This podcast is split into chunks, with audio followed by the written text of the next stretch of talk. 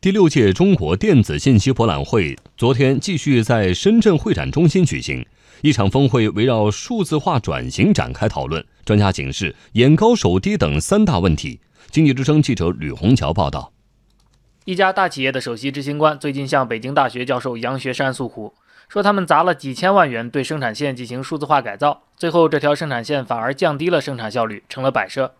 杨学山了解发现，盲目跟风模仿是企业数字化转型失败的原因之一。他说，所有企业和机构的基础不同，发展战略方向和路径不同，面临的关键问题也不同，所以推进数字化一定要具体问题具体分析。除了跟风模仿，一些企业在数字化转型中还容易犯眼高手低的毛病。谁都能说出一套东西来，但真正做的时候就是两回事儿了。中钢集团信息管理中心总经理李红说，有的企业甚至连数字化的基本常识都没有。实际上，我们现在挑战最大的什么？企业知都不知道数据是资源，他不知道你怎么办。大数据分析不是加几个人就能分析出来的，就是如果你没有产业思维，用传统的信息化思维是解决不了的。我们过去用系统的思维、用流程思维来做信息化，现在必须用数字的思维来做信息化。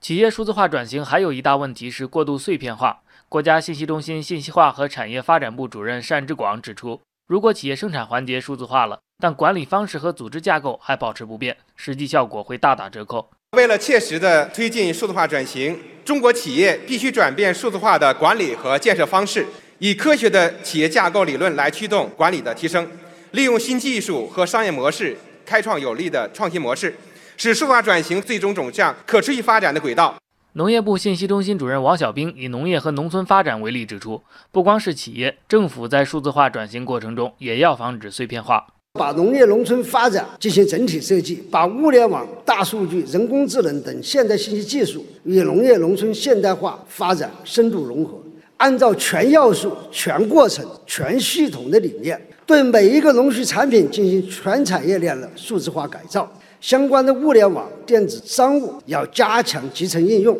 工信部副部长罗文指出，随着新一轮信息技术催生一系列新技术、新产业，传统产业的数字化转型面临着巨大机遇。他透露，工信部将为企业数字化转型提供完善的实施路径，瞄准行业发展趋势，加快工业云的普及，持续推动制造企业上云，加快工业互联网平台建设，打通工业互联网、工业互联网平台、工业 APP 三大环节。为企业数字化转型提供完善的实施路径。